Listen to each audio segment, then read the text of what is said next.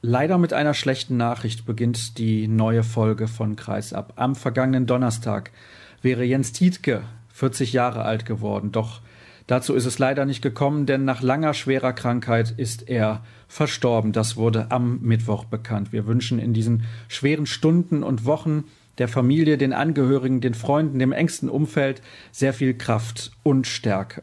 Jetzt kommen wir aber zur aktuellen Ausgabe. Ich sage Hallo und herzlich willkommen zu Episode 227. Was haben wir heute thematisch für euch vorbereitet? Wir kümmern uns um das Thema Strukturreform beim Deutschen Handballbund. Dazu begrüße ich Erik Eggers. Dann im zweiten Teil der heutigen Ausgabe ist Christoph Benisch von den Erlanger Nachrichten zu Gast, denn es gibt einen neuen Rekordspieler in der Handball-Bundesliga. Carsten Lichtlein heißt der und der läuft zufälligerweise für den HC Erlangen auf. Und abschließend im Interview der Woche begrüße ich dann Martin Ziemer. Er ist momentan ein wenig Torhüter außer Dienst bei den Füchsen Berlin. Darüber sprechen wir natürlich auch, aber auch über seine Sommervorbereitung, denn die ist relativ außergewöhnlich. Jetzt aber kümmern wir uns um ein Thema, das sehr, sehr interessant, spannend und kompliziert ist. Und darüber spreche ich mit Erik Eggers von Handball Insight. Moin, Erik. Moin, moin aus dem Norden. Erik, ich habe es gerade schon gesagt, wir wollen vor allem sprechen über die Strukturreform, die im Deutschen Handballbund geplant ist. Nun ist es ja so, das Ganze hat für sehr viel Aufsehen und Diskussionen gesorgt. Warum eigentlich? Ja, das ist fast logisch, weil es ans Geld geht. Ja, und die Frage, wer diese Strukturreform bezahlen soll nach dem Willen der DRB-Führung, der DRB-Administration oder der AG-Struktur alle Handballer in Deutschland betrifft. Und das ist eigentlich auch die Debatte, die im Moment am heftigsten oder am meisten geführt wird. Was ist denn eigentlich genau geplant für alle, die es noch nicht mitbekommen haben? Naja, geplant sind im Prinzip zwei Sachen, zwei Dinge, die jetzt in den Vordergrund geschoben werden oder ja, diskutiert werden. Das eine ist eine Stärkung des Leistungssports. Da möchte der DRB ja, verschiedene Regionen schaffen, in denen hauptamtliche Trainer, gerade im Jugendbereich, auch im weiblichen Bereich, den Nachwuchs besser schulen können. Das ist das eine Thema. Das heißt, man möchte mehr hauptamtliche Trainer einstellen. Und das andere große Thema hat eigentlich mit dem Breitensport zu tun. Da geht es um die Akquisition neuer Mitglieder, also Mitgliederentwicklung oder Erwerbung neuer Mitglieder. Und dafür will der DAB ebenfalls Stellen schaffen und auch diese Mitarbeiter sollen in den Regionen dann für neue Mitglieder sorgen in den Vereinen mit Aktionstagen in Grundschulen, was auch immer. So genau ist das nicht klar, was der DAB sich da vorgestellt hat, welches Profil auch die Mitarbeiter haben sollen. Aber das sind eigentlich die beiden Dinge, um die es geht. Interessanterweise ist ein anderes Thema, das Michelmann eigentlich mit dem ersten Interview in dieser Sache auf die Agenda gebracht hat, heute gar kein Thema in dieser Diskussion. Das ist die Schaffung einer neuen DHB-Zentrale. Das war ja damals eigentlich spektakulär neu, als Michelmann kurz vor der WM in Deutschland im Januar eben gefordert hat, man müsse eine neue Heimat quasi für den DRB schaffen mit entsprechender Infrastruktur. Und dieses Thema hat der DRB versucht jetzt in seiner Kommunikation quasi irgendwie auf der linken Seite liegen zu lassen und sich um die anderen Sachen zu kümmern. Ich glaube, darüber haben wir damals nicht nur hier im Podcast gesprochen, sondern du hast auch darüber einen Artikel geschrieben in eurem Magazin. Ein sehr, sehr interessantes und spannendes Thema. Haus des Handballs hieß es damals und wie man es dann nennt, spielt, glaube ich, im Endeffekt keine Rolle. Jetzt hast du gerade zwei Punkte aufgezeigt, die das zentrale Thema sind dieser geplanten Strukturreform. Und ich sage deswegen immer geplant, weil nicht sicher ist, ob das durchkommt. Darüber sprechen wir aber gleich noch. Nun ist es ja generell nicht schlecht, wenn man die Spitze fördern möchte und auch den Nachwuchs. Wo siehst du denn da eventuelle Probleme oder wo liegen die Probleme ganz konkret? Nein, die Idee ist ja vorzüglich. Ja, das ist angelehnt ja an das französische Modell auch, das entsprechend zu machen. Ursprünglich war ja auch geplant, die Landesverbände zu diesen Regionen quasi zusammenzufassen. Da hat sich herausgestellt, dass Michelmann mit diesem Vorstoß nicht erfolgreich war. Das wird sich so nicht realisieren lassen. Die einzige Möglichkeit irgendwie einer Fusion besteht offenbar nur irgendwie zwischen dem HV Mittelrhein und HV Niederrhein, eventuell, auch das ist nicht sicher. Aber grundsätzlich ist die Idee, ja neue Mitglieder zu akquirieren und den Leistungssport zu stärken über diesen Weg ja nicht schlecht. Die Frage ist halt, wer das bezahlen soll. Und aktuell sieht es so aus, als sollten es die Mitglieder bezahlen. Das bedeutet zum Beispiel, ich bin ja auch Mitglied. Ich glaube, ich bin Mitglied im Handballverband Mittelrhein dann über meinen Verein hier in Solingen. Ich soll also hinterher mehr Geld bezahlen, habe davon aber eigentlich nichts. Kann man das so sagen? Ja, doch. Natürlich argumentiert der Deutsche Handballbund so, dass dann jedes Mitglied auch was davon hat, wenn die Sportart insgesamt gestärkt wird. Ja, das größte Problem, das eigentlich im Moment in der Debatte ist, ist das sogenannte Lizenzmodell. Das heißt, Der DHB will quasi ein ja, ein Modell einführen, wonach jedes Mitglied direkt seine Daten an den DAB quasi zu liefern hat und einen entsprechenden Jahresbeitrag, der im Moment von Michelmann und Schober bei 12 Euro liegen soll. Es waren mal 10 Euro gefordert, jetzt sind es 12. Und das durchstößt quasi die Kette, die du gerade ja auch geschildert hast. Normalerweise bezahlt ein Mitglied an den Verein. Der Verein gibt entsprechende Beiträge an den Landesverband weiter und der reicht dann Teile dieser Beiträge weiter an den DRB. Der DRB möchte nun irgendwie diese 12 Euro offenbar direkt von dem Mitglied haben oder aber auf jeden Fall die Daten, ja, um sozusagen entsprechendes Datenmaterial auch zur Verfügung zu haben. Das ist die Idee. Und darum geht's, ja. Also keiner weiß, wie das verwaltungsmäßig umgesetzt werden soll. Es ist auch möglich, dass das verworfen wird, ja, weil die Landesverbände da eigentlich mehrheitlich dagegen sind und dass über die Meldegelder weiterhin dann geregelt wird, diese Beitragserhöhung, wenn sie denn überhaupt beschlossen wird. Aber das sind im Moment die Diskussionen, die geführt werden. Interessant finde ich, dass der DRB bisher nicht öffentlich kundgetan hat, in welcher Weise die Mitglieder bezahlen sollen. Also soll ein E-Jugendlicher genauso viel bezahlen wie ein Bundesliga-Profi. Ja, Schober hat bei uns im Interview angedeutet, dass es da Staffelungen geben soll. Aber wie genau diese Staffelung aussehen soll, wollte er nicht verraten. Ja, warum weiß ich nicht, weil es eigentlich ja für die Transparenz doch eigentlich vernünftig wäre, wenn jeder Handballer jetzt doch wissen würde, um was es da eigentlich geht. Das Ganze wirft für mich einige Fragen auf. Zunächst mal die, die auf der Hand liegt. Ist das rechtlich überhaupt haltbar, dieser Vorgang? Ja, das mögen Juristen beurteilen. Auf jeden Fall gibt es natürlich auch datenschutzrechtliche Probleme, wenn man irgendwie eine bundesweite Datenbank hat. Man kann ja zum Beispiel mit Adressen oder entsprechenden Angaben von Minderjährigen ja nicht machen, was man will. Da gibt es ja andere oder härtere Vorschriften als bei Erwachsenen beispielsweise. Da müssten dann eigentlich die Eltern dem zustimmen, wenn man irgendwie die entsprechenden Daten dann auch nutzen will um solche Sachen wird es dann auch gehen. Also ist schon relativ kompliziert, aber der DRB hat, wenn ich das richtig verstanden habe, entsprechende Experten für diese entsprechenden Felder hinzugezogen und wird das bei der Bundesratssitzung in Hamburg wahrscheinlich dann auch präsentieren. Die soll jetzt am kommenden Wochenende stattfinden und als wir uns über dieses Thema unterhalten haben, hast du gesagt, du hast Zweifel, dass dieser Antrag vom Deutschen Handballbund erfolgreich sein wird. Ja, in Hamburg soll ja ein Grundsatzbeschluss im Prinzip gefällt werden. Das möchte Schober, das möchte Michelmann und das möchte eigentlich auch die AG Struktur, die ja aus sieben Personen insgesamt besteht, unter anderem eben aus Schober und Michelmann, einigen Landesverbandsvorsitzenden und Bohmann von der Handball-Bundesliga. Ich glaube aber nach all dem, was ich erfahren habe jetzt bei meiner Recherche, dass es zu diesem Grundsatzbeschluss eher nicht kommen wird, weil zu viele Fragen einfach noch offen sind. Ja, und wie gesagt, es wäre auch nur ein Grundsatzbeschluss. Formal lassen sich solche Ordnungsänderungen, das wären ja welche, wahrscheinlich auch nur auf einem Bundestag, der dann einzuberufen wäre, dann umsetzen mit einer Zweidrittelmehrheit. Das hört sich alles sehr, sehr kompliziert an und die Zeit ist da auch ein Faktor, der nicht gerade pro DHB spielt, denn das Ganze zieht sich schon ein bisschen hin jetzt. Ja, es zieht sich ja nicht wirklich hin. Michelmann hat das Ganze angestoßen im Januar, dann ist diese AG Struktur eingesetzt worden und es gab diverse Meetings auch von Landesverbänden. Auch die Geschäftsführer der Landesverbände haben sich getroffen. Die sind auch nach aktuellem Stand dagegen, jetzt schon in Hamburg darüber zu befinden. Und insofern glaube ich nicht, dass jetzt schon in Hamburg ein entsprechender Beschluss gefällt wird. Und es wird noch ein bisschen länger dauern, das alles auszubaldowern und entsprechend in Form zu gießen. Ja, ich finde es aber jetzt nicht zu lang dafür, dass man ja eigentlich 2017 schon auf dem Bundestag in Berlin entsprechende Reform grundsätzlich beschlossen hat.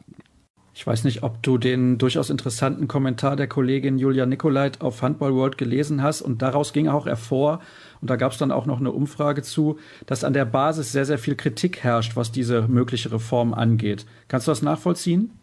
Ja, das kann ich nachvollziehen natürlich, was Julia da geschrieben hat. Wir haben natürlich auch mit diversen Leuten gesprochen, die von der Basis kommen, um ein Gefühl dafür zu bekommen, wie das dort aufgefasst wird. Wir haben natürlich uns unterhalten irgendwie mit den Leuten, die versuchen, diese Strukturreform umzusetzen, aber eben auch mit Leuten, die das dann direkt betrifft. Und ich habe zum Beispiel hier in meinem Handballkreisverband mal nachgefragt, wie da die Lage ist und da ist es so, dass die Rückmeldungen zum Kreishandballverband wohl so waren, dass 80, 90 Prozent sich dagegen ausgesprochen haben. Und wenn ich das richtig verstehe, dann ist das wohl im Moment der allgemeine Tenor an der Basis. Was sind denn die größten Zweifel der Leute an der Basis? Warum sind die so extrem gegen diese Reform? Ich meine, 80, 90 Prozent, das ist ein klares Votum. Ja, das war auch ein Votum übrigens bei dem sehr geschätzten Kollegen von Handballrecht, von Helge Olaf Keding, der ja eine Facebook-Umfrage durchgeführt hat und 2800 Teilnehmer ungefähr hatte. Da, waren, da war die, ja, die Kontra-Fraktion hatte, glaube ich, 82 Prozent oder 81 Prozent, also auch so um den Dreh auf jeden Fall. Also die Gegenfrage, die immer sofort kommt an der Basis ist, was kommt bei uns davon an tatsächlich? Ja, also Breitensportentwicklung. Ist das tatsächlich möglich, dass der DRB mit einigen Mitarbeitern, die dann bezahlt werden, an der Basis für neue Mitglieder sorgt? Das wollen die natürlich. Da hätten sie ja den entsprechenden Profit.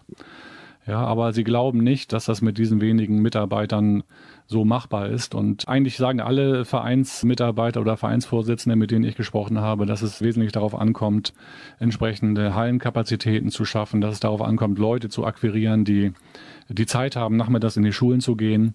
Und das können nur die Vereine selbst, sagen zumindest die Vereinsvorsitzende. Und das kann niemand, der irgendwie aus Dortmund dann angereist kommt und an einem Abend vielleicht irgendwie erklärt, was man da machen muss.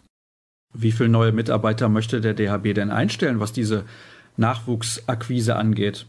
Ja, das steht noch nicht ganz fest. Das wird eben auch noch verhandelt. Es gibt eben auch sozusagen Ideen von Landesverbänden, dass es eben über die Landesverbände dann geregelt wird. Auf jeden Fall ist das sozusagen noch nicht festgelegt alles. Ja, das wird diskutiert. Aber eigentlich ist die Idee, dass man genauso viele Mitarbeiter für den Breitensport, für diese Mitgliederakquise einsetzt wie für den Leistungssport. Das finde ich aber dann schon sehr interessant, weil im Leistungssportbereich sind deutlich weniger Leute unterwegs als an der Basis.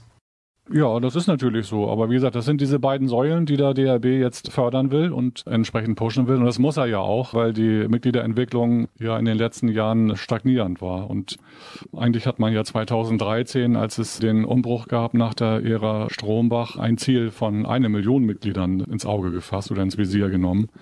Und da sind wir ja weit entfernt von.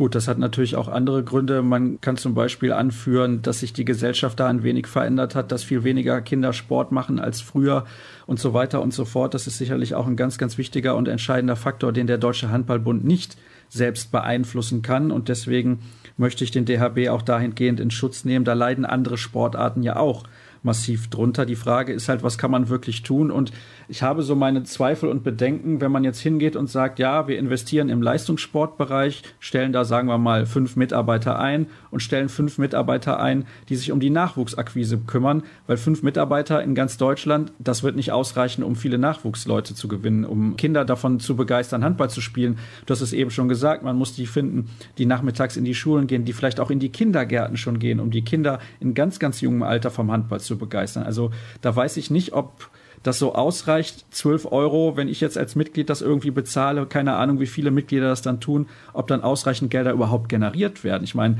12 Euro, ja, das ist für mich ein überschaubarer Betrag. Man kann aber die Leute auch irgendwie nicht bevormunden und sagen, ihr müsst das jetzt an den DHB abtreten. Das halte ich für den falschen Weg. Wie siehst du das eigentlich ganz persönlich?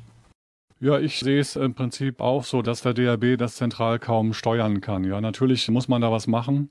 Aber eigentlich sind da die Landesverbände gefordert und die sind ja eigentlich auch zuständig für den Breitensport. So war die Aufteilung ja eigentlich seit Jahrzehnten oder die entsprechenden Aufgabenprofile waren so. Und das muss die Basis im Prinzip irgendwie regeln, ja, weil auch die Voraussetzungen in den verschiedenen Ländern ja andere sind immer, ja. Das hat einfach auch mit Zugang zu Ministerien zu tun, zu Schulministerien. Und das ist schwierig, das von Dortmund aus zentral zu regeln. Ein Faktor, der da sicherlich auch noch eine Rolle spielt, ist die Tatsache, dass manche Bundesländer ganz anders aufgestellt sind. Du hast es gerade auch schon angesprochen, auch was die geografischen Gegebenheiten angeht. Also in Bayern, da hast du viel größere Distanzen. In Nordrhein-Westfalen sieht es dann schon wieder anders aus. Also das ist sicherlich auch ein ganz, ganz wichtiger Punkt. Und von Dortmund aus, du hast es gerade angesprochen, das zentral zu regeln, halte ich für sehr, sehr schwierig. Was glaubst du denn, wann wird es eine finale Entscheidung geben? Ist das überhaupt schon abzusehen? Und auf welche Lösung könnte es denn hinauslaufen? Wo sowohl die Basis als auch der DHB zufrieden sind und sagen, ja, so können wir es wirklich machen. Also ich mag da wirklich keine Prognose abgeben, wann das tatsächlich geregelt wird. Dafür ist die Lage im Moment zu kompliziert. Ja, die Lage ist auch kompliziert für diejenigen Landesverbandsvorsitzenden oder Chefspräsidenten, die auch in der AG Struktur sitzen. Ja, das muss man sich so vorstellen. Hier zum Beispiel oben im Norden sitzt Dirk Petersen, der Präsident des Handballverbandes Schleswig-Holstein, der im Prinzip irgendwie das favorisiert ja, eine solche Strukturreform. und der sich nun damit auseinandersetzen muss, dass die Basis das eigentlich überhaupt nicht will. Also er müsste im Prinzip gegen seine Basis stimmen, nach all dem, was wir jetzt heute wissen. Das muss austariert werden, ja. Deswegen werden die Landesverbandspräsidenten dem jetzt nicht zustimmen und ich glaube, man musste sich neue Modelle, völlig neue Modelle überlegen und entwickeln. Abschließend, was das Thema angeht, siehst du den DHB auch ein wenig in der Pflicht, das Ganze transparenter zu gestalten und nach außen auch zu moderieren, weil man hat ja momentan irgendwie den Eindruck, dass das noch nicht ausreichend der Fall gewesen ist bislang. Ja, ich bin immer für Transparenz. Wie gesagt, wir haben Schober gefragt, wie eine solche Staffelung aussehen könnte für so ein Lizenzmodell. Das wollte er bei uns nun nicht öffentlich machen oder kundtun. Ich würde es aber insgesamt eben schöner finden, wenn jeder Handballer das wissen würde, ja, und auch jeder Vorsitzende und jeder Kreishandballverbandsvorsitzende, damit man darüber nachdenken kann, was es bedeutet für die einzelnen Abteilungen. Und das können die im Prinzip jetzt so nicht. Ich kann nur sagen, also der Verein, in dem ich Mitglied bin, ist schon relativ teuer.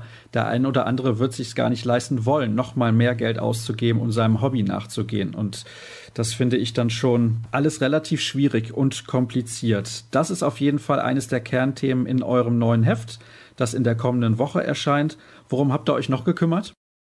Ja, wir haben natürlich einen größeren Block jetzt vor der Frauenhandball-Weltmeisterschaft, weil die ja schon Ende November anfängt, haben wir jetzt schon eine entsprechende Vorschau auch im Blatt. Wir haben eine Geschichte drin über die Recken in Hannover. Ich war in Hannover und habe mich lange unterhalten mit Fabian Böhm und auch mit dem Geschäftsführer der Recken, mit Alke Korsen. Und wir haben eine wirklich wunderbare Historie im Blatt über den einzigen Westdeutschen, der nach dem Mauerfall 1989 in den Osten gegangen ist. Wir wissen ja, dass Hunderte von Osthandballern damals in den Westen ausgewandert sind, um dort irgendwie Handball zu spielen. Es gab einen einzigen Wessi, der dann in Rostock gespielt hat und diese Geschichte, die fantastisch ist, haben wir auch im Blatt. Und wir haben als Aufmacher ein großes Interview mit Rasmus Lauge, der erzählt, wie es ihm in Ungarn in Westbrem ergeht. Und du hast mir außerdem gesagt, ihr kümmert euch um das Thema Torwarttrainer und Matthias Andersson, der wird ja der neue Torhüter-Chef sozusagen des Deutschen Handballbundes, hat da ein Kompetenzteam unter sich, was Rang und Namen hat. Und dann gibt's natürlich noch einen Blick auf die Situation in Berlin. Stefan Kretschmer ist dort ab Januar der neue Vorstand Sport und er hatte immer ein, nennen wir es, angespanntes Verhältnis zu Bob Hanning und der ist dort der Geschäftsführer. Dazu gibt es einen Artikel und Elverum da habt ihr euch ebenfalls drum gekümmert. Der Neuling in der Champions League aus Norwegen, der ja zuletzt vor voller Halle gespielt hat gegen PSG in der Olympia-Eishockeyhalle von 1994 in Lillehammer. Sehr, sehr spektakulär war das. Ich glaube, spektakulär nicht unbedingt, aber zumindest sehr, sehr interessant und informativ war unser Gespräch. Erik, herzlichen Dank, dass du einen Einblick gegeben hast, was die Strukturreform, die geplante des Deutschen Handballbundes angeht. Wir machen eine erste kurze Pause. Gleich sind wir zurück hier bei Kreisab. Weiter geht's mit dem zweiten Teil der heutigen Ausgabe und ich begrüße in der Leitung den Kollegen Christoph Benisch von den Erlanger Nachrichten. Hallo nach Franken. Hallo Sascha. Und wir können über ein sensationelles Spielende sprechen, nämlich der Partie HC Erlangen gegen die Rhein-Neckar-Löwen gestern das Topspiel der Woche gewesen bei den Kollegen von Sky und Kurz vor dem Ende sahen die Rhein-Neckar-Löwen eigentlich wie der sichere Sieger aus, doch am Ende hätte eigentlich der HCR lang fast noch das Spiel gewonnen. Da haben sie sich ein bisschen dusselig angestellt, wie ich finde, in der letzten Aktion und haben den Sieg verpasst. 29 zu 29 ist es ausgegangen. War ein sehr schön anzusehendes Handballspiel und eine deutliche Leistungssteigerung auch des HCR lang im Vergleich zur Partie gegen Göppingen am Donnerstag. Absolut. Also nicht nur gegenüber Göppingen, sondern wir haben das zuletzt, ich habe das heute auch in meinem Artikel in den Erlanger bzw. Nürnberger Nachrichten so formuliert. Es ist ein komisches Auf und Ab, eine kleine Achterbahnfahrt momentan, die der HC Erlangen ergebnistechnisch und auch leistungstechnisch abliefert. Wir hatten dieses großartige Spiel mit dem Sieg in Ludwigshafen bei den Eulen. Dann in der Woche drauf gab es dann das Pokal aus mit einer ganz seltsamen Leistung gegen Stuttgart. Dann wieder einen kämpferisch überzeugenden und im Angriff sehr starken Auftritt in Balingen mit einem Auswärtssieg. Dann zu Hause wieder gegen Göppingen Niederlage und einen unerklärlichen Einbruch und jetzt wieder das Hoch mit ja, der kleinen Sensation immerhin gegen die Rhein-Neckar-Löwen zu Hause und einem sehr überzeugenden, wie ich finde, dem besten Heimauftritt bisher in dieser Saison. Und Erlangen ist auch gut in die Partie reingekommen, hat angefangen mit Ivic, klar, auf der halbrechten Position, der mhm. ist da eigentlich die Stammbesetzung, aber auf der anderen Seite mit Minell, das ist ja immer so eine Frage, weil der nicht so sonderlich gut reingekommen ist in die neue Saison. Ich finde Ivic bislang deutlich stärker. Ja, Ivic, denke ich mal, profitiert davon, dass er auch als Nummer eins gekauft wurde. Hinter ihm hat er mit Antonio Metzner einen Spieler aus der zweiten Liga, der zwar vergangene Saison auch dort für große Furore gesorgt hat, aber der eben aus der zweiten Liga kommt, noch nicht so erfahren ist und sich da ganz offen hinten anstellt. Das heißt, da ist es nicht so eine große Überraschung, dass Ivic begonnen hat, aber die Überraschung war gestern dann doch, mit welcher Treffsicherheit Ivic gespielt hat. Also er hatte auch gute Spiele, aber leider auch schon schwächere Spiele, vor allen Dingen in den letzten Wochen, wo es nicht so gut funktioniert hat. Und gestern ist wirklich jeder Wurf gefallen, wie er wollte. Also er hat, glaube ich, in der ersten Halbzeit sieben von sieben gehabt, 100 Prozent Quote gegen Appelgren. Also wirklich ganz überragendes Spiel. Und auf der anderen Seite, wie du richtig sagst, ist Minel ein bisschen überraschend reingerückt der seit Wochen zwar unauffällig spielt und so ein bisschen Probleme hatte, in diese Liga zu finden. Er kommt ja aus Frankreich, hat noch nie im Ausland gespielt zuvor, neue Sprache, neues Umfeld, neuer Verein, neue Liga. Aber hat im Training, hat, er, hat er Stan Eofson, der Coach, immer wieder gesagt, dass, dass er wirklich herausragende Leistung bringt und dass, dass sein Problem eigentlich nur ist, diese Leistung auch in den Wettkampf zu transportieren. Und das ist ihm gestern erstmals gelungen, muss man ganz ehrlich so sagen. Er hatte zwar immer mal schon gezeigt, was in ihm steckt. In Berlin hat er ganz ordentlich gespielt, in Ludwigshafen sehr gute Aktionen gehabt, aber dann auch immer wieder technische Fehler oder Pässe ins Nichts, wo man gesehen hat, okay, hm, da ist der Kopf noch zu sehr bei der Sache, geht ihm vielleicht noch alles ein bisschen zu schnell in der Bundesliga. Und gestern hat er davon profitiert, dass Nico Büdel, der neue Nationalspieler, wenn man so will, und Nikolai Link momentan sich in einem Leistungstief befinden und Eyofson beide erstmals in dieser Saison überhaupt von Beginn an auf der Bank hat erstmal schmoren lassen und dadurch ist eben Minel reingerutscht und hat nicht nur auf halb links gespielt, sondern dann auch zeitweise in der ersten Halbzeit im Zentrum und hat beide Aufgaben wirklich großartig gelöst. Also der ist gestern zusammen mit Ivic definitiv in Erlangen angekommen. Du hast jetzt die Treffsicherheit von Ivic in der ersten Halbzeit schon angesprochen. Davon gingen aber auch einige Bälle auf Michael Appelgren, den Torhüter der Rhein-Neckar-Löwen. Und als Palika ihn gegen Ende der ersten Halbzeit ersetzt hat, hat er auch nicht sofort diese Bälle in den Griff bekommen, also diese Würfe von Ivic, weil mhm. ich hatte so den Eindruck, die Aggressivität der Löwenabwehr war in der ersten Halbzeit fast gar nicht vorhanden. Ja, die haben sich sehr schwer getan. Den Eindruck hatte ich auch. Aber sie tun sich irgendwie traditionsgemäß schwer gegen Erlangen. Also man redet in Erlangen immer davon, dass man endlich mal auch einen großen schlagen will. Aber von diesen großen fünf oder großen vier in der Liga hat es bisher einzig gegen die Rhein-Neckar-Löwen geklappt, Punkte zu holen. Es gab im Aufstiegsjahr 2014, 2015 diesen sensationellen Heimsieg gegen die Löwen, wo man danach aber abgestiegen ist am Ende der Saison. Und dann gab es immer mal wieder ein Unentschieden. Das war jetzt tatsächlich schon das dritte Unentschieden, glaube ich, wenn ich richtig informiert bin, gegen die Rhein-Neckar-Löwen zu Hause. Und irgendwie liegen die den Erlangern nicht oder sie liegen den Erlangern, je nachdem, wie man will. Und vor allen Dingen die Deckung ist da immer auffällig gewesen, dass sie halt doch mit einem schweren, mit einem trägen Innenblock Probleme hat, mit wenn Erlangen sehr hohes Tempo spielt. Da hat immer Jonas Link in den vergangenen Jahren davon profitiert. Der ist ja ein sehr wendiger, antrittsstarker Spieler mit seinen Schlagwürfen. Der hat Mittlerweile spielt er in Balingen, aber zuvor immer eigentlich gegen die Rhein-Neckar-Löwen große Leistung gezeigt. Und gestern war er jetzt nicht mehr dabei, aber es war eine ähnliche Spielweise, die Erlangen aufgezogen hat. Also es ging sehr schnell. Sie haben sich bemüht, sehr flüssig zu spielen, sich nicht mehr festgelaufen in der Deckung, wie sie das zuletzt leider mal häufig gemacht haben. Viele Fouls provoziert, viele Zweikämpfe provoziert und dadurch irgendwie den Spielfluss verloren, sondern sie haben sich bemüht, schnelle, klare, einfache Angriffe zu spielen, relativ schnörkellos und das hat funktioniert gegen die Löwen. Ich glaube, du meintest übrigens Bietigheim und nicht Balingen, denn da steht Jonas Lee unter Vertrag. Ja, gar Richtig, kein Problem. Bietigheim kurz korrigiert an dieser Stelle. Und ja, ja, also was mich ein bisschen verwundert hat, da bin ich ganz ehrlich, Carsten Lichtlein, über den wir gleich noch ein bisschen genauer mhm. sprechen werden, hat begonnen im Tor des HCR lang und zur Pause, obwohl er eigentlich eine gute Leistung gebracht hat, wurde er ersetzt von Nikolas Katsegianis und der ist gar nicht so richtig ins Spiel gekommen. Hast du hinterher eventuell mit dem Trainer darüber gesprochen, warum es diesen Wechsel gab? Weil ich habe ihn als unnötig empfunden. So ging es mir auch, ja. Und ich habe mit dem Trainer tatsächlich drüber gesprochen, habe ihn gefragt, was er sich da gedacht hat. Und es ist so, dass Katzigianis seine Stärke hat im Eins gegen Eins und, ja, sage ich mal, in den vielleicht in diesen wahnsinnigen Aktionen, in diesen unvorhergesehenen Bällen.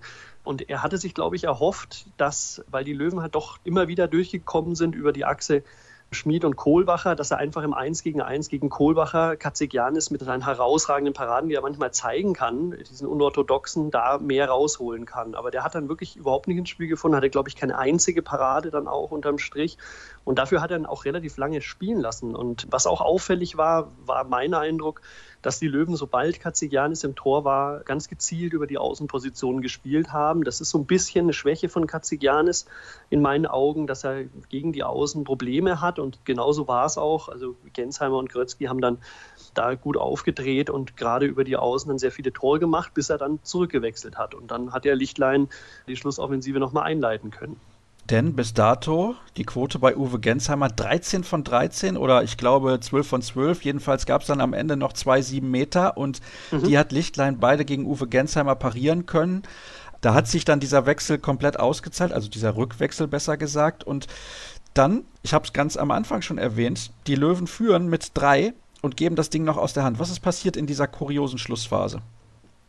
Also ich denke, dass tatsächlich Lichtlein einen großen Anteil daran hat an dieser Schlussphase. Die Halle war von Beginn an sehr euphorisiert und sehr leidenschaftlich in diesem Spiel. Also das war in den letzten Wochen erstaunlicherweise auch nicht so. Da war der Anspruch ein bisschen in meinen Augen zu groß und man hat es die Mannschaft spüren lassen. Die Unterstützung war ein bisschen seltsam im Spiel gegen Göppingen und dann auch mit der Niederlage.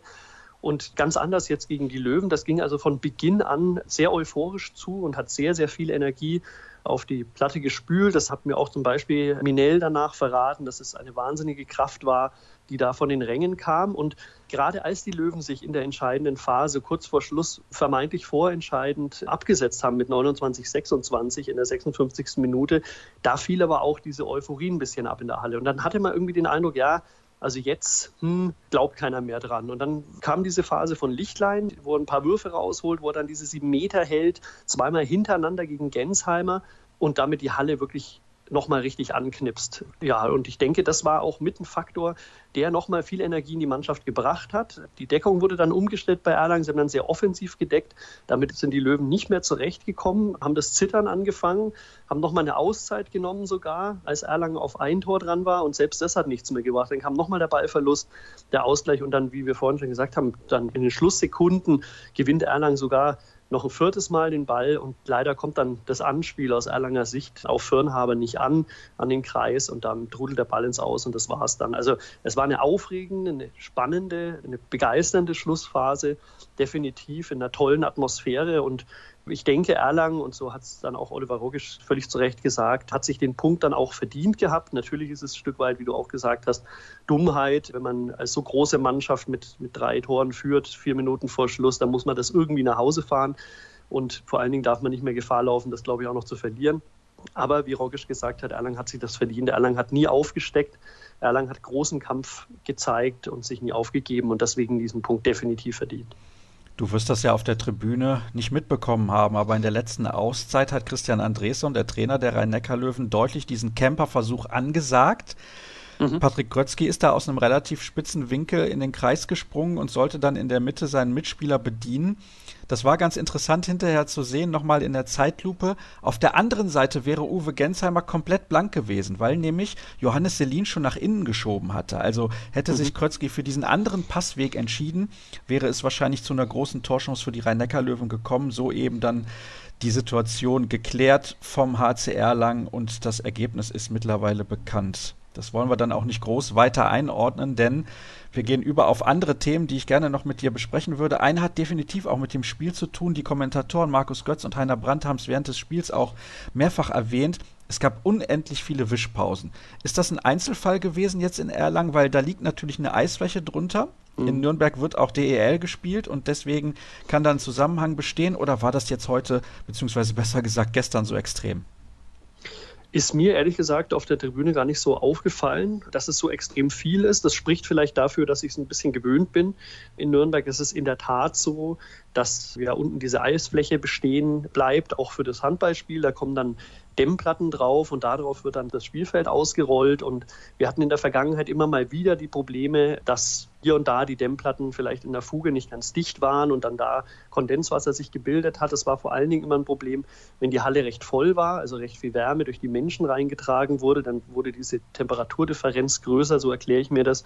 Und dann gab es auch mehr Probleme, wo dann teilweise auch mit Handtüchern gewischt werden musste, weil einfach diese ganzen Wischer nicht mehr ausgereicht haben. Ich weiß nicht, ob du dich erinnerst, ich glaube, es war letztes oder vorletztes Jahr zu Beginn der Saison, da musste auch mal das erste Heimspiel oder das Auftaktspiel in der Bundesliga zeitlich nach hinten terminiert werden, weil richtig Nebel sich gebildet hatte über dem Spielfeld, weil eine Dämmplatte oder eine Kühlanlage kaputt gegangen war von der Eisfläche. Das heißt, da hatte man also dann mehr oder weniger schmilzendes Eis unter der Platte und dann verdunstete dieses ganze Wasser und es war also nicht mehr nur feucht, sondern es war regelrecht nass auf dem Feld und das ist natürlich hochgefährlich und dann musste das alles nach hinten terminiert werden, ein paar, ich glaube 20 oder 30 Minuten später angepfiffen werden. Also das kann durchaus damit zusammenhängen, dass das eben ein Problem von diesen ja, Multifunktionshallen ist. Kurzer Physikexkurs hier mit Professor Dr. Christoph Benisch von den Erlanger Nachrichten. ja, bloß nicht meiner Physiklehrerin erzählen. Wahrscheinlich war alles falsch, ja. äh, meine Annahme, aber wie auch immer. Es klang auf jeden Fall sehr, sehr schlüssig. Von daher lasse ich das gut. definitiv mal durchgehen und ich denke, die Hörer auch. Übrigens, was diese Halle angeht. Also ich bin schon häufig in dieser Halle auch gewesen, weil der eine mhm. oder andere Hörer wird es mitbekommen haben. Ich habe mal etwas länger in Nürnberg gelebt und da nutzt man natürlich die Gelegenheit, um da mal in die Halle zu gehen ganz ehrlich, architektonisch ist das doch kompletter Mist. Also wenn du oben sitzt und sitzt nicht ganz vorne, dann siehst du gar nicht das komplette Spielfeld. Das kann es ja eigentlich nicht sein. Ja, das ist tatsächlich seltsam. Das fiel auch erstmals beim Eishockey auf, also noch lang bevor die Handballer überhaupt in die Halle gewechselt sind, weil in Erlangen fehlt ja die Infrastruktur, um dort Bundesliga zu spielen. Leider muss man sagen, also man muss immer nach Nürnberg fahren. Mittlerweile ist das sehr, sehr gut angenommen oder schon seit Jahren sehr, sehr gut angenommen. Aber wie du richtig sagst, also egal ob beim Eishockey, wo man ja den kleinen Puck verfolgen muss, da ist es ja noch schwieriger dann vom Oberrang, wenn man nicht das ganze Spielfeld sehen kann. Aber vor allen Dingen dann natürlich auch beim Handball ist es unschön, wenn man irgendwo sitzt und ein Teil des Spielfelds verdeckt wird. Also das ist wirklich unglücklich und vor allen Dingen auch die Akustik ist sehr unglücklich. Man versteht den Hallensprecher nicht von überall wirklich gut. Im Oberrang, glaube ich, kann man gut verstehen. Im Unterrang, wo wir Pressevertreter sitzen, versteht man eigentlich kein Wort. Da halt und scheppert's bloß. Und die Fans sind auch sehr unglücklich. Also wir haben ja diese Supporters Crew in Erlangen, die organisierte Gruppe der Fans, die da am Spielfeldrand direkt mit Trommeln und Fahnen wirklich 60 Minuten lang Radau machen. Und die sagen auch immer, also man kann uns gar nicht überall gut hören, man kann gar nicht gut mitsingen, weil an manchen Ecken der Halle, zum Beispiel eben auch bei uns bei der Presse, man eigentlich überhaupt gar nicht wahrnimmt, dass die wirklich da sind. Also es ist wirklich eine sehr architektonisch ja unglücklich gebaute Halle. Besteht denn da die Aussicht, dass eventuell in Erlangen in den nächsten Jahren eine Halle gebaut wird von einer Größe von vielleicht 3500, 4000 Zuschauern? Weil ich glaube, das wäre relativ ideal für den HC Erlangen. Denn ich finde auch die Halle insgesamt dann nicht so schön. Da hängt auf der einen Seite dieses riesige Plakat, manchmal hängt es auf beiden Seiten, je nachdem, wie viele Zuschauer da sind. Mhm. Also toll sieht das nicht aus. Und ich glaube, das ist für die Spieler auch keine schöne Atmosphäre irgendwie. Also ich finde die Lösung mit diesen Vorhängen eigentlich sogar noch ganz gut, muss ich ehrlich sagen, weil das dann doch, wenn weniger, ich meine, die Halle fast, glaube ich, 8500 Zuschauer, die Arena Nürnberg, und wenn weniger kommen, eben, ich sage jetzt mal nur drei oder 3500 Zuschauer, und man hängt sie nicht ab, dann verlieren die sich und dann ist es eine sehr trostlose Veranstaltung. Durch diese Vorhänge schafft man dann künstlich doch ein bisschen eine Enge. Es komprimieren sich die Fans auf die Gegengerade und auf die Haupttribüne und dadurch wirkt es dann zumindest voller oder ist dann auch einfach ja, eine schönere Atmosphäre. Deswegen ist die Lösung, finde ich, eigentlich sogar noch ein kleines Übel. Was in Erlangen den Hallenbau anbetrifft, das ist ein großes Politikum. Es gab diese Anstrengungen viele Jahre in Erlangen, auch angestrengt durch Carsten Bissel vom HC Erlangen, dort eine Halle zu bauen, die eben auch den Ansprüchen genügt. Da war das Problem, dass man drum verhandelt hat, richtig ehrgeizig zum Zeit des Aufstiegs, des ersten Bundesliga-Aufstiegs, weil das Problem eben bestand, dass die Hirsemann-Halle, die alte Ehrwürdige, in der der HC Erlangen ja viele, viele Jahre oder auch die HG und die CSG, also die beiden Muttervereine gespielt haben in der zweiten Liga, überhaupt kein einziges Kriterium mehr erfüllt haben der Bundesliga. Und da musste man also raus und wusste nicht wohin. Und dann hat man überlegt und überlegt und hat dann eben die Lösung Arena gefunden. Das war damals natürlich als Aufsteiger in eine Halle mit 8500 Zuschauer zu gehen, ja, hat große Bauchschmerzen verursacht.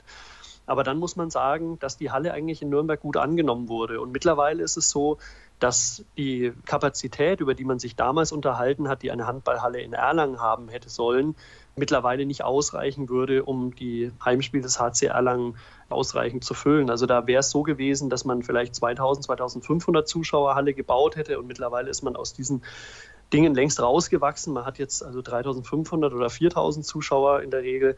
Das heißt, Erlangen wäre mittlerweile viel zu klein geworden, auch wenn man hier eine neue Halle gehabt hätte. Jetzt momentan wird tatsächlich eine neue Halle gebaut, aber man hat sich jetzt fortan entschieden, da die Handballer ganz außen vor zu lassen. Und das wird jetzt eine reine Schul- und Hobby- und Amateursporthalle wird dringend benötigt für Hallenzeiten. Erlangen ist eine Handballstadt. Es gibt viele Vereine, viele Mannschaften, viele Jugendhandballer, die, die diese Zeiten unbedingt brauchen. Aber unterm Strich wird in Erlangen definitiv, sage ich, nicht so schnell ein Bundesliga-Handballspiel stattfinden, weil auch diese Halle nicht mal die Kapazitäten oder nicht mal die Richtlinien für die zweite Liga erfüllen würde. Ich glaube, 1500 Zuschauer sind da angedacht, dass man auf die Tribüne bringt. Verstehe. Also, da müssen wir uns dann damit begnügen, dass weiterhin Kondenswasser an die Oberfläche dringt.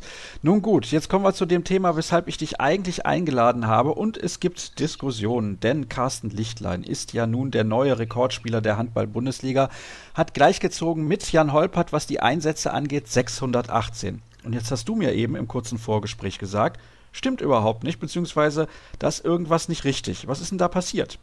Ja, das, wenn man so richtig durchblicken würde, dann wären wir alle schlauer, glaube ich. Es gibt zwei verschiedene Rechenarten oder zwei verschiedene Rechenwege, die diese Zahl oder die diesen Rekord begründen. Der eine ist der, der, nach dem wir uns jetzt richten oder an den sich, glaube ich, die meisten Kollegen auch halten, der auch von der Handball-Bundesliga übernommen wurde und auch von der Handballwoche. Das ist der aktuelle Rekord den Carsten Lichtlein gestern auch eingestellt hat. Und am Donnerstag würde er sogar alleiniger Rekordhalter werden beim Auswärtsspiel in Melsung, wenn er dort zum Einsatz kommt, was sehr wahrscheinlich ist.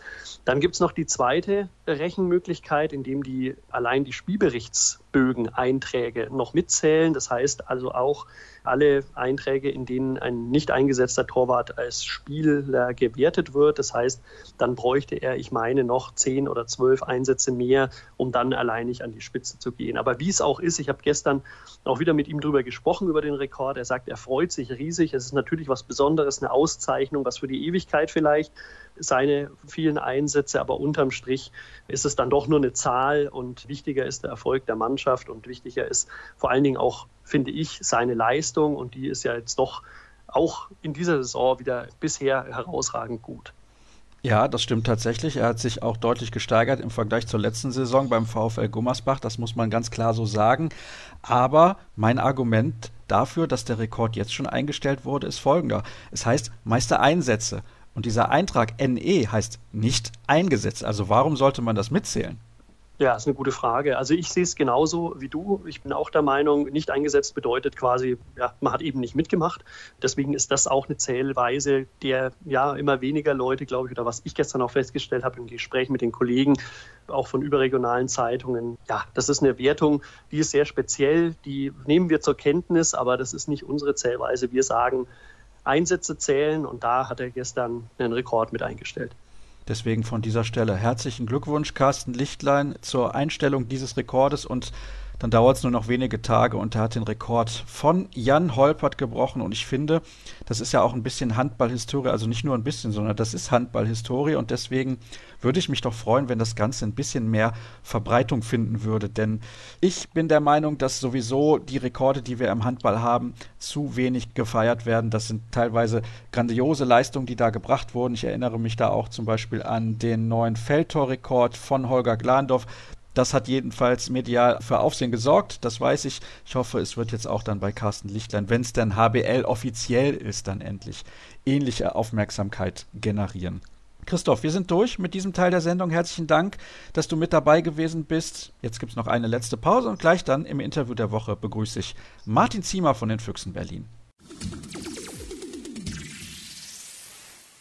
Wir kommen nach einer, wie ich finde, sehr abwechslungsreichen Ausgabe bislang zum Interview der Woche und ich glaube, es bleibt auch spannend und interessant, weil mein heutiger Gast eine Menge zu erzählen hat. Er befindet sich gerade in einer sportlich nicht so tollen Situation, da sprechen wir natürlich auch kurz drüber, aber der Fokus liegt eigentlich ganz woanders, nämlich in seiner Saisonvorbereitung. Die ist speziell und nicht so wie bei vielen, vielen anderen Handballern. Ich begrüße in der Leitung den Torhüter der Füchse Berlin, Martin Ziemer. Hallo Martin. Hallo, hallo. Ich habe es gerade schon gesagt, sportlich läuft es für dich ja nicht so rund. Das wollen wir natürlich auch ganz kurz besprechen. Du bist dritter Torhüter momentan. Kann man das so sagen? Wahrscheinlich schon, oder? Ja, ich glaube, ein Blick in die Statistik und die Spielzeiten erlaubt durchaus, dass man das so sagen kann. Das ist natürlich nicht das, was du dir vorgestellt hast, als du nach Berlin gekommen bist. Da war die Situation aber noch eine andere. Silvio Heinevetter war schon im Kader. Man hatte sich aber von Malte Semisch getrennt und dich sozusagen als zweiten Torhüter neben Silvio dazugeholt. Bist du irgendwie aus allen Wolken gefallen, als dann bekannt wurde, dass die Füchse noch einen anderen Torhüter verpflichtet haben, der auch nicht sonderlich schlecht ist? Das würde ich so nicht, würde ich so nicht sagen. Sicherlich war es etwas, was zum Zeitpunkt, als ich unterschrieben habe, nicht so erwartet war. Aber ich bin jetzt auch lang genug dabei im Sport, dass ich weiß, dass es immer wieder mal Wendungen gibt zum Positiven, wie auch mal jetzt solch eine Situation, dass Dinge einfach passieren können, Verletzungen, unerwartete Wendungen und da kommt es eben auch mal zu so einer Situation. Ich kann da eigentlich den Verantwortlichen von Füchsen ja auch nur gratulieren. Das sind einfach Entscheidungen, die auch getroffen werden müssen. In einem größeren Kontext als jetzt nur so ein Einzelschicksal von dem Spieler. Das ist eben so. Die Möglichkeit hat sich aufgetan, so ein, so ein Torhüter zu verpflichten. Und die Leistungen bis hierhin sprechen da ja auch für sich. Und ja, da kann man nicht immer Rücksicht auf Einzelschicksale, will ich es mal, will ich mal nennen, nehmen, sondern muss dann eben zum Wohl des Vereins jetzt auch langfristig, man hat ja einen langfristigen Vertrag auch unterschrieben bei Füchsen, mal solche Entscheidungen treffen. In dem Fall ist das Einzelschicksal, das bin dann ich. Aber ja, auch ich kann mit so einer Situation für den Moment mal umgehen und kann auch nur sagen, dass das trotzdem sehr respektvoller Umgang ist. Ich mich so weit wohlfühle, die Mannschaft mir das sehr einfach macht. Ja, also ich versuche natürlich mit der Situation bestmöglich irgendwie klarzukommen, umzugehen und meine Rolle, die mir dann zugedacht ist, für den Moment eben bestmöglich auszufüllen. Das finde ich übrigens sehr, sehr bemerkenswert, dass du das so sagst und dem Verein sozusagen auch zu so einer Entscheidung gratulierst. Wenn man einen Torhüter holt, der ins All-Star-Team der Champions League-Saison gewählt wurde, dann hat der natürlich entsprechend mhm. Qualität. Und als Verein hat man da eigentlich gar keine Wahl. Das muss man machen, wenn man die Gelegenheit hat, diesen Torhüter dann auch zu verpflichten. Du hast gerade gesagt, die Mannschaft hat dich auch sehr gut aufgenommen und macht es dir dementsprechend leicht. Fällt es dir vielleicht auch leichter, die aktuelle Situation zu akzeptieren, weil du weißt, spätestens nächsten Sommer ist die Situation auch wieder eine ganz andere, weil Silvio den Verein verlässt? Soweit denke ich eigentlich nicht. Deswegen sagte ich es ja auch eingangs, es kann einfach immer viel passieren, ja, in alle Richtungen. Und deswegen ist es oft schwierig im Sport, allzu weit überhaupt vorauszuplanen. Ne? Deswegen, ich erledige das Tag für Tag. Wir wissen nicht, was in einer Woche ist, was in zwei Wochen ist.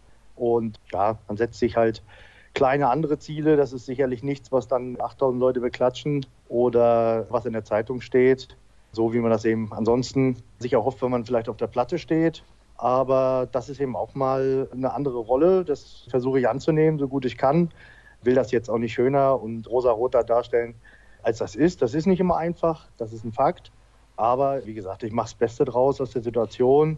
Kann ja auch mal die Gegenfrage stellen, ne? was du dir vorstellst, was so ein Torhüter idealerweise als Handballprofi in so einer Situation machen sollte. Ich wollte nämlich schon die Anschlussfrage stellen, die eventuell zu deiner Gegenfrage passt, nämlich bist du noch motivierter, seitdem die Situation so ist und sagst, komm, ich trainiere jetzt so hart, irgendwann muss ich wieder spielen, weil ich so gute Trainingsleistungen bringe. Ja, das ist vielleicht Teil des Ganzen, aber zumindest, sagen wir mal, noch motivierter würde ich nicht sagen. Aber ich sage mal, es geht ja auch ein bisschen darum, dass man abends nach Hause geht und wenn man ins Spiel guckt, sagen kann, ich habe mein Bestes gegeben. Ne? Und dann ist das Beste eben gut genug. Mehr geht nicht. Und dass man eben auf solche Dinge sich ein bisschen ja auch konzentriert. Das meine ich mit kleinen neuen Zielen, die man sich setzt. Dass man einfach sagt, das ist jetzt die Situation. Man kann jetzt jeden Tag sich da in so eine Opferrolle oder ach, das ist aber jetzt doof gelaufen und so weiter begeben. Oder man versucht, wie ich schon gesagt habe, bestmöglich irgendwie damit umzugehen, die Leute zu unterstützen, das, was man weiß und da, wo man kann, was weiterzugeben, vielleicht an die Kollegen, wenn es dann gewünscht ist oder wenn man sich dann mal austauscht. Das sind alles keine Sachen, die jetzt fürs große Ganze, jetzt fürs aktuelle Geschehen, sage ich mal, bei den Füchsen jetzt irgendwelche, sage ich mal, 50 Prozent ausmacht. Aber wenn man eben nur ein kleines Rädchen drehen kann, dann macht man zumindest erstmal das. Und ja, ich denke, das gelingt mir ganz gut im Moment. Und wie gesagt, was dann in drei Wochen ist, in vier Wochen ist, das weiß man nie genau. Da gibt es immer wieder Experten, die Prognosen abgeben. Vier Wochen später wissen die meisten gar nicht mehr, was dann ihre Prognose überhaupt war, weil dann schon wieder eine neue Situation ist, die dann auch für jeden sonnenklar war und das hatte sich angedeutet. Deswegen, das ist was, wo man dann nach so langer Zeit im Handball irgendwo auch nicht mehr so viel sich mit beschäftigt. Ne? Also das ist das aktuelle Tagesgeschehen, da alles erledigen, da gerade sein, mit den Leuten auch gute Verbindungen haben im Verein, dass man sagt, hey, ich gehe da trotzdem gerne hin. Ja, da sind meine Kumpels, mit denen sitze ich irgendwo vorm Training, nach dem Training in der Kabine, da unterhalten wir uns, da haben wir ein bisschen Spaß, so dass die Tage dann auch nicht allzu lang werden und Natürlich gestalte ich mir dann so ein bisschen den Trainingsalltag etwas anders, wenn ich dann zum Beispiel nicht eingesetzt werde. Am Spieltag ist das ja sozusagen mein freier Tag, sodass ich mir dann den nächsten Tag, wenn dann der Rest frei hat, ein bisschen so organisiere, dass ich dann quasi auf eine ähnliche Belastung komme wie die anderen und dass wir da so ein bisschen im gleichen Rhythmus sind.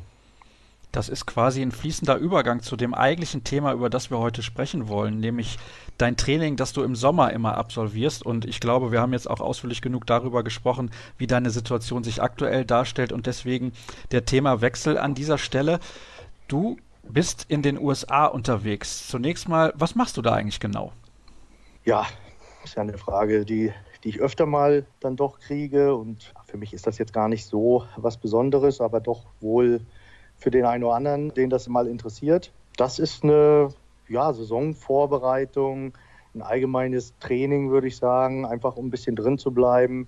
Ich habe die Erfahrung gemacht, dass es mir ganz gut tut, nicht komplett so rauszugehen aus der Belastung, sondern so einfach ein Stück weit auch drin zu bleiben, dass das für meinen Körper einfach ein bisschen, bisschen besser ist. Ne? Da geht es jetzt nicht um irgendwie Bodybuilding oder irgendwelche verrückten Dinge, sondern einfach so in der Belastung ein bisschen drin bleiben, trotzdem ein paar Sprünge haben jeden Tag, ein paar Richtungswechsel, all diese Dinge, die man dann wieder braucht, wenn es losgeht, weil man wird ja auch nicht jünger und hat eigentlich während der Saison eben oft, auch jetzt ist vielleicht eine andere Situation, aber oft einfach gar nicht in der Spielbelastung die Zeit, so zielgerichtet körperlich zu arbeiten. Da geht es eher so um Erhaltung.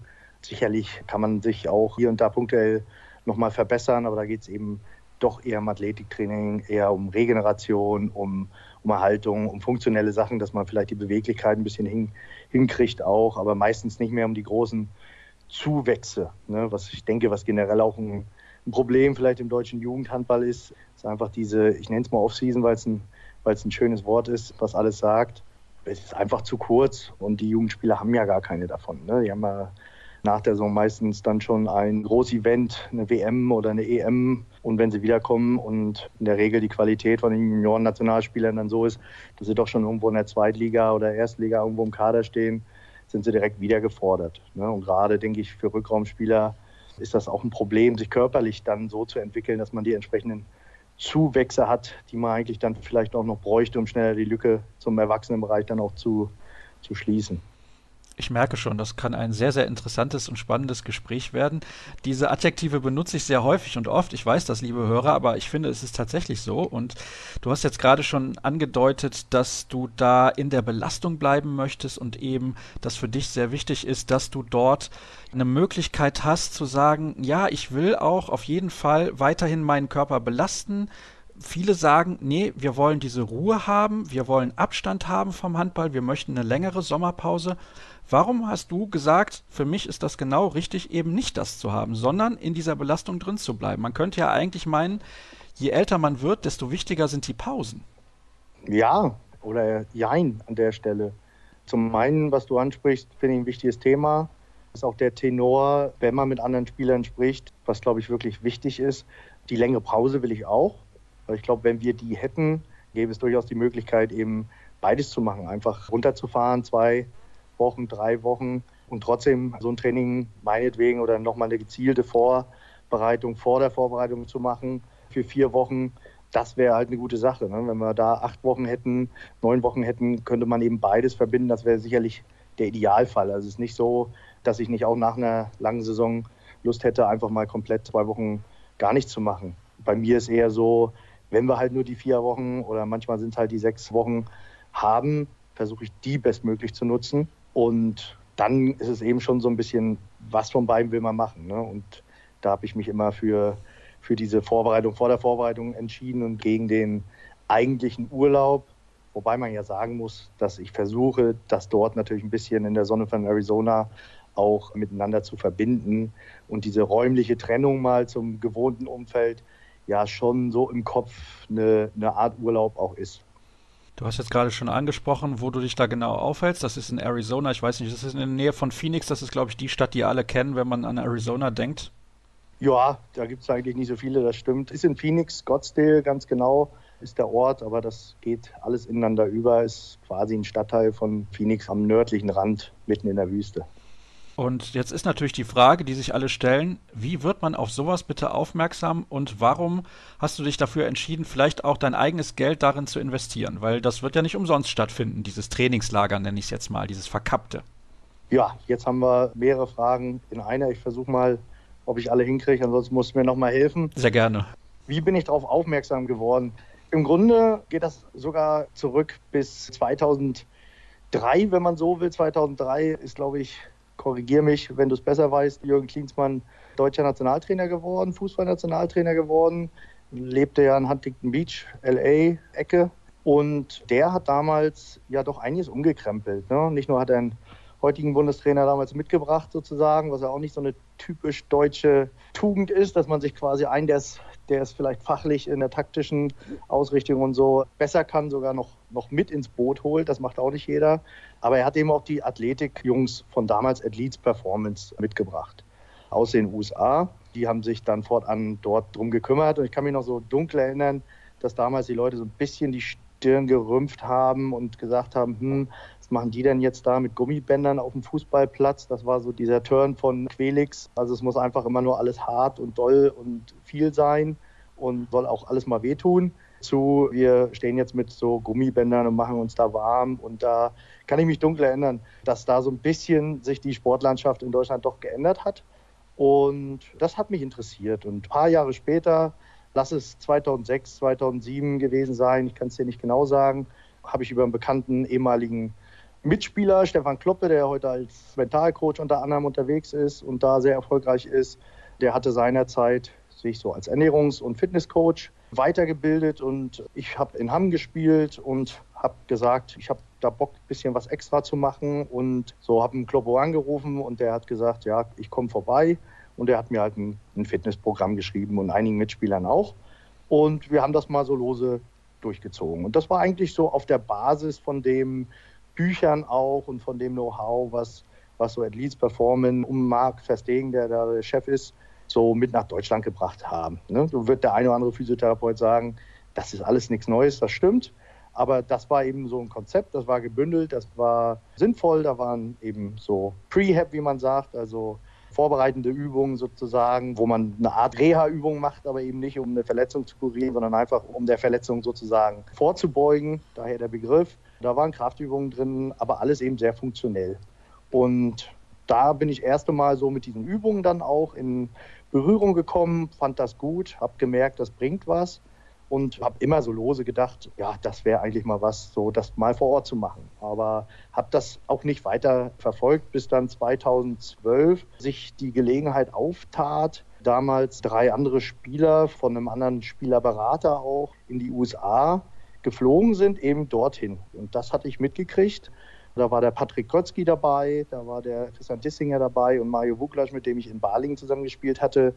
Und da sagte ich, Mensch, da hänge ich mich jetzt dran. So, ich habe dann über einen kurzen Draht den damaligen Spielerberater von den Spielern eben angerufen. Der hat mich da unterstützt. Der hat gesagt, kein Problem. Ich kümmere mich da für dich mit drum. Und so bin ich da das erste Mal hingekommen. Hat eben mehr Sinn gemacht, ne, mit vier Leuten als mit drei. Da kann man sich dann zwei Zimmer teilen und, und so kam das alles. Dass wir da gemeinsam 2012 das erste Mal rübergeflogen sind, ich das alles kennengelernt habe und klasse fand einfach, das so nicht kannte. Mittlerweile muss man sagen, gibt es gute Sachen auch in Deutschland.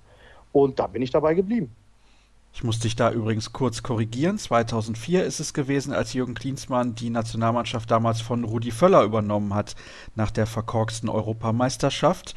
Aber das ist sehr interessant, dass du sagst, dass Patrick Krötzky und Christian Dissinger da auch mit dabei gewesen sind. Zwei Freunde unserer Sendung, auch hier mehrfach schon zu Gast gewesen. Das wusste ich gar nicht, dass die diesen Trip auch mal gemacht haben oder vielleicht sogar mehrfach. Ich habe eben auch gefragt. Ja, natürlich. Du hast eben gesagt, nee, beziehungsweise anders. Ich habe eben gefragt, das Ganze kostet dich wahrscheinlich auch ein bisschen Kohle. Also du bezahlst das aus eigener Tasche und das wird nicht nur 2,50 Euro kosten. Ja gut, also wir sind natürlich bei so einem Trip. Also man bucht jetzt grundsätzlich dort, das steht jedem frei, sich anzumelden sozusagen mit der Firma. Das ist ja, was die machen. Die arbeiten natürlich mit Leistungssportlern auf der einen Seite zusammen, auch mit Special Forces, sage ich mal. Also das Militär ist natürlich ein großes Thema in den USA, wo die auch zusammenarbeiten, aber nicht unbedingt dort vor Ort. sind natürlich dann auf der anderen Firmenseite, wo eigentlich das Geld verdient wird, sehr stark engagiert in Firmen, bauen da die Gesundheits- und Fitnesskonzepte mit denen aus, sorgen dafür, dass die Mitarbeiter eben dort in den Firmen was machen können. Da verdienen die ihr Geld und sozusagen kann man sich vorstellen, ist das der Showroom dort in Phoenix. Es gibt noch ein paar andere Dependancen, möchte ich es mal nennen. Aber das ist sicherlich so das Flaggschiff und die Homebase, um jetzt mal im Englischen ein bisschen auch dabei zu bleiben. Und dieses Training, je nachdem, wie man es dann dort auch mit dem bespricht, umfasst dann ein bisschen Physiotherapie, natürlich Regenerationsmöglichkeiten, die vor Ort da sind. Die Ernährung kann man dort dazu bekommen. Es gibt also eine Küche, all die Dinge können wir gleich noch mal weiter drauf eingehen. Und was man dann aber separat halt braucht, ist natürlich der Flug, ist ein Mietwagen, mit dem man vor Ort irgendwie von A nach B kommt. Man muss irgendwo übernachten, das ist also dort auch nicht gegeben. Das heißt, das muss man alles separat irgendwie buchen, entweder über Partnerhotels oder heute gibt es natürlich super Möglichkeiten auch über Airbnb. Also da gibt es immer eine Möglichkeit, da muss man sich aber auf jeden Fall drum kümmern. All diese Dinge gilt es dann nochmal, sagen wir, on top. Ich bin ganz erstaunt heute, wie ich mit englischen Worten um mich schmeiße, da dazu zu buchen und natürlich dann auch separat zu bezahlen. Also, wir sind uns einig. Ich habe es eben schon gesagt, das Ganze ist nicht sonderlich günstig. Du hast aber, ich glaube, mehrfach jetzt schon erklärt, warum das für dich wichtig ist und warum du das als sinnvoll erachtest. Kommen wir mal weg von der finanziellen Komponente. Du hast gerade auch schon Küche angesprochen. Ernährung ist da auch ganz, ganz wichtig. Du arbeitest dort sehr präventiv, um auch Verletzungen im Vorfeld vielleicht schon zu verhindern. Ich glaube, dass das eine Arbeit ist, die in vielen Jahren im deutschen Sport sehr unterschätzt wurde. Auch im Jugendsport, finde ich. Da kann man sehr viel besser noch präventiv arbeiten, damit es eben nicht zu schweren Verletzungen Verletzungen kommt oder auch zu leichten Muskelverletzungen. Das ist so ein Klassiker, wenn der Körper eben gar nicht in der Lage ist. Aber wenn man das im Vorfeld ausreichend trainiert, dann kann man sowas sicherlich auch nicht komplett verhindern, aber zu größten Teilen auf jeden Fall verhindern. Lass uns über Ernährung sprechen. Das ist sehr, sehr interessant. Da wird dann was gekocht? Ist das dann alles, weiß ich nicht, wie soll ich sagen, super ausgewogen oder ist da auch vielleicht mal was dabei, was wirklich gut schmeckt? Ja, tatsächlich muss man sagen, man wäre überrascht. Das ist ja also einer der der Lerneffekte, den man da hat. Was interessant zu sehen ist, auch dann im Vergleich zu anderen Sportlern, sagen wir mal, wenn der erste Tag rum ist, die Amis sind also auch sehr stark mit Papierkram. Das heißt, der erste Tag sitzt man erstmal, füllt ein paar Formulare aus und dann geht es aber schnell eben in den Bereich, dass man einfach mit den verschiedenen Spezialisten vor Ort bespricht, was wollen wir eigentlich jetzt hier erreichen in der Zeit. Wollen wir das Gewicht reduzieren? Wollen wir das so erhalten? Wollen wir hoch vom Gewicht? Also wollen wir da irgendwie Zuwächse haben? Das sind ja die verschiedenen Möglichkeiten mal grob. Und dann ja, wird der Ist-Zustand halt gemessen, ne, wird das festgestellt, damit man dann hinterher auch gucken kann, okay, hat sich da was getan oder auch mal im Verlauf mal schaut, okay, geht es in die richtige Richtung, müssen wir was anpassen. Und dann gibt es sowas wie einen Mealplan, Mealbilder, wo dann so draufsteht, die verschiedenen Mahlzeiten, die fahren ein Konzept, gibt es verschiedenste Ernährungskonzepte und da will ich auch nicht sagen, welches das Beste ist. Dieses, was da vertreten wird, beruht eben auf mehreren kleineren Mahlzeiten, sodass man eben wirklich alle zwei, drei Stunden was zu sich nimmt. Ich gebe mal ein Beispiel. Jetzt ist es dann eben einfach morgens ein Frühstück. Nach dem Training ist es dann ein Shake als Mahlzeit sozusagen. Zwei Stunden später gibt es Mittag, dann wird trainiert, dann gibt es wieder ein Shake und abends gibt es nochmal ein Abendbrot und manchmal auch nochmal vorm Schlafengehen vielleicht so ein Snack, den man mitnimmt, also nochmal irgendwas, je nachdem, was eben auch erreicht werden soll, was man dann den Körper noch gibt. Und das wird dann eben alles besprochen, kommt im Plan. Der Plan geht an die Küche und dann hat man die Möglichkeit, meinetwegen, wenn ich morgens rüberfahre, wenn ich mal so einen Tag ein bisschen beschreibe, um sechs irgendwie aufstehe, rüberfahre, dann bin ich da um, um sieben, halb acht irgendwie zugegen und sage halt, okay, aus den verschiedenen Frühstücksoptionen möchte ich heute mal die. Und dann gibt es da einen Ordner in der Küche, da steht dann drin, keine Ahnung, wie viel Protein soll es sein, wie viel Kohlenhydrate sollen es sein. Und entsprechend wird dann das Gericht so passend für den einzelnen Athleten zubereitet. Und das ist ganz interessant, weil es gibt natürlich dann auch so ein paar 120 Kilo Muskelberge, die dann da noch Zuwächse haben wollen oder auch nur erhalten wollen in der Zeit. Wenn man dann doch mal auf den anderen Teller guckt, wo man sieht, was da doch für Mengen auch teilweise zu sich genommen werden müssen, um die einzelnen Ziele dann zu erreichen. Also das ist ganz spannend und so ist das im Grunde dann auch für jede, für jede Mahlzeit. Gibt es natürlich noch ein paar Supplements, also Nahrungsergänzungsmittel, also vorm Training ein Shooter oder zum Teil mit Kreatin oder Aminos wird gearbeitet.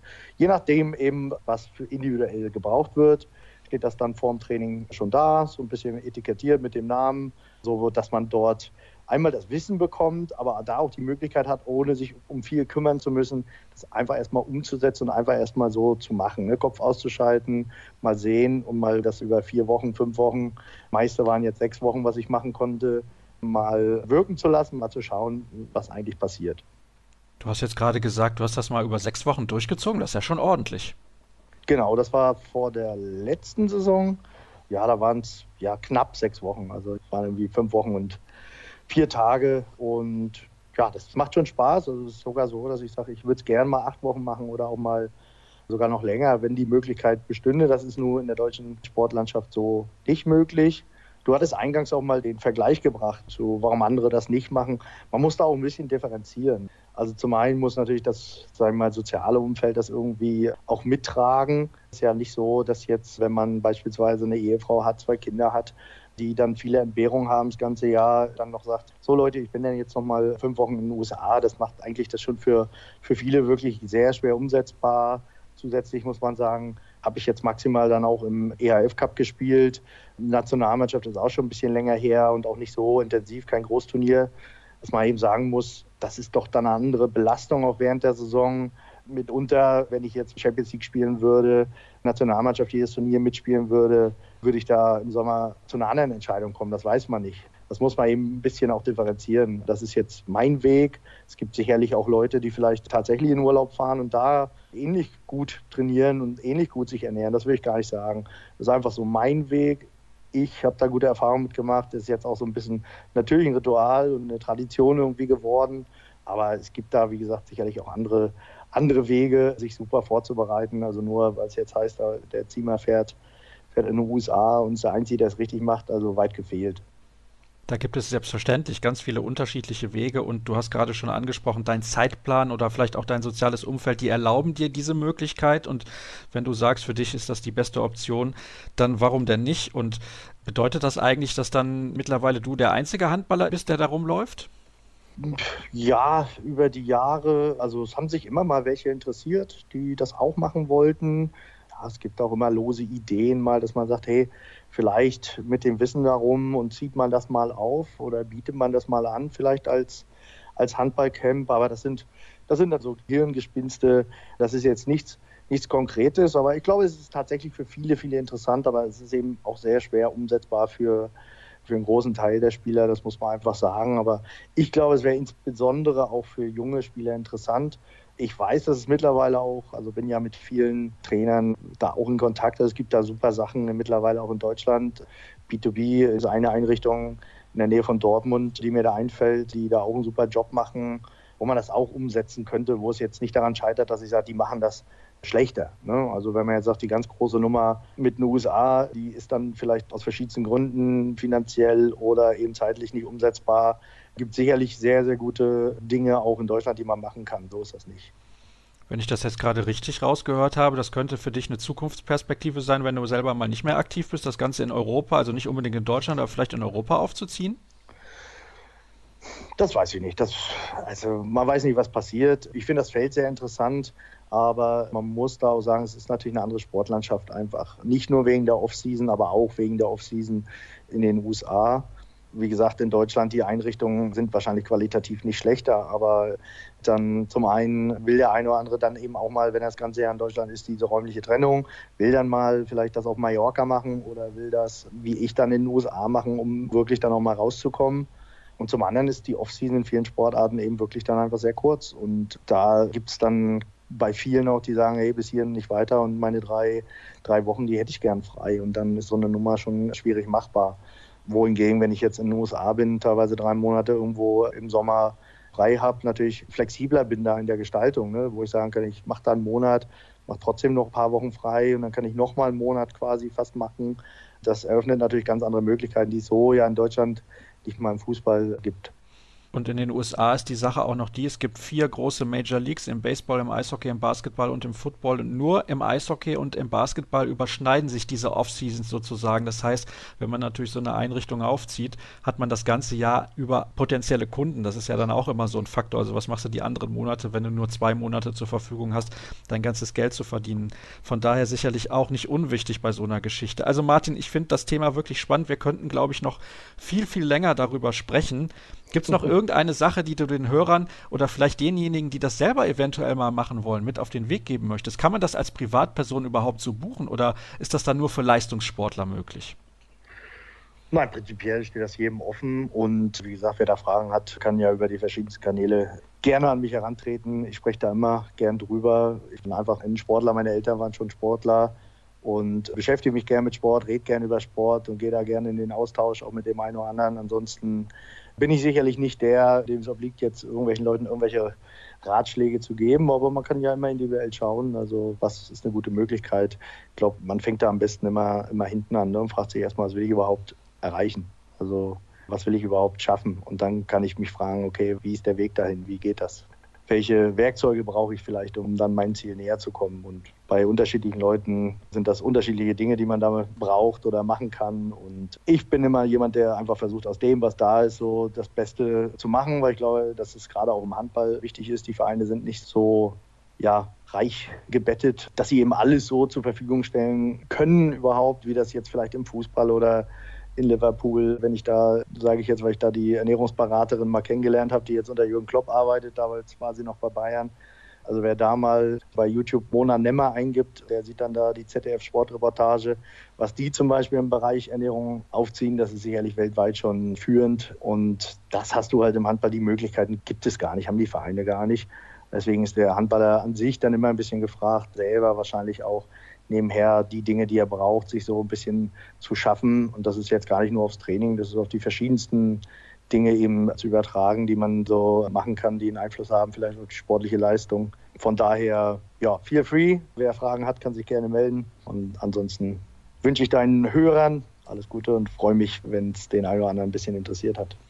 Alleine an deiner letzten Antwort sieht man übrigens, wie viel Luft noch nach oben ist im Bereich Professionalisierung beim Handball. Allein das Thema Ernährung, allein das Thema Prävention, Saisonvorbereitung und so weiter und so fort. Also diese Sportart kann sich noch so viel weiterentwickeln. Ich bin gespannt, wie das in den nächsten Jahren aussieht. Und ich glaube, weil du es gerade gesagt hast, die Hörer fanden es sehr interessant und spannend, sonst wären sie nicht bis zum Ende dabei geblieben. Hoffe ich zumindest. Martin, herzlichen Dank, dass du mir zur Verfügung gestanden hast. Ich habe gedacht, wir sprechen da zehn Minuten drüber. Jetzt ist es eine halbe Stunde geworden. Aber wir sind ein Podcast, wir können so lange machen, wie wir wollen. Und wir machen natürlich nächste Woche direkt weiter. Und da gibt es dann nicht eine nächste reguläre Folge. Doch gibt es, natürlich. Ich habe mich um eine Woche vertan. Macht aber auch nichts. Es gibt noch eine nächste reguläre Folge und dann gibt es die nächste Folge Welthandballer, dann mit Nadine Krause, der einzigen deutschen Welthandballerin, die es bislang gegeben hat. Und ansonsten der Verweis wie üblich auf unsere Social Media Kanäle: facebook.com slash kreisab, bei Twitter at kreisab.de sowie bei Instagram unter dem Hashtag und Accountnamen kreisab. Dort sind wir überall zu finden. Ich hoffe, ihr seid dann nächste Woche auch wieder mit dabei. Bis dann. Tschüss.